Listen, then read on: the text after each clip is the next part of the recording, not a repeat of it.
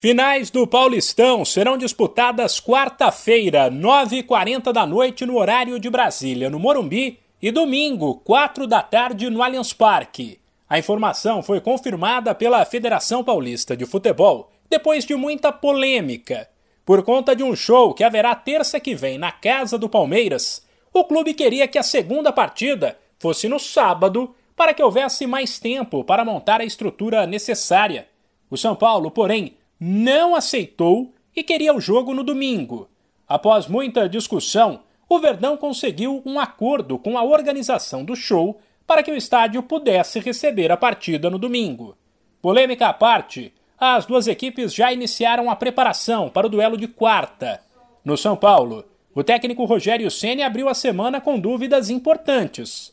Rafinha, que sentiu dores no domingo contra o Corinthians, está melhor e tem boas chances de atuar.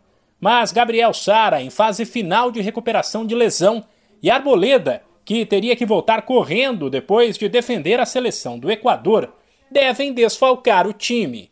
Quem estará presente é a torcida. Após 53 mil torcedores irem ao Morumbi no fim de semana, Ceni projeta a casa cheia de novo e avalia que o apoio do São Paulino é capaz de compensar a superioridade do time do Palmeiras. Pra gente é, cara, entrar no Morumbi é sempre especial ver casa cheia. Morumbi cheio é, é algo que, para quem já jogou noite de Libertadores aqui no Morumbi com 70, 80 mil pessoas, eu já quando garoto assisti jogo aqui com 104 mil pessoas. Cara, o Morumbi ele, ele fala por si só. E a gente espera novamente que o torcedor São Paulino na quarta-feira compareça em peso, porque ele pode fazer a diferença que o Palmeiras talvez hoje esteja um pouco à frente do São Paulo, ele pode igualar essa diferença. Pelos lados do Palmeiras, o goleiro Everton, cortado da seleção por conta de um trauma na mão, ainda é dúvida para o primeiro jogo da final, assim como o volante Danilo, que não enfrentou o Red Bull Bragantino por conta de um problema na coxa. Caso eles não joguem, Marcelo Lomba e Jailson serão titulares. Nesta segunda, o zagueiro Murilo falou sobre a final e garantiu que o time está preparado para jogos como esse. Vai ser um clássico agora muito importante.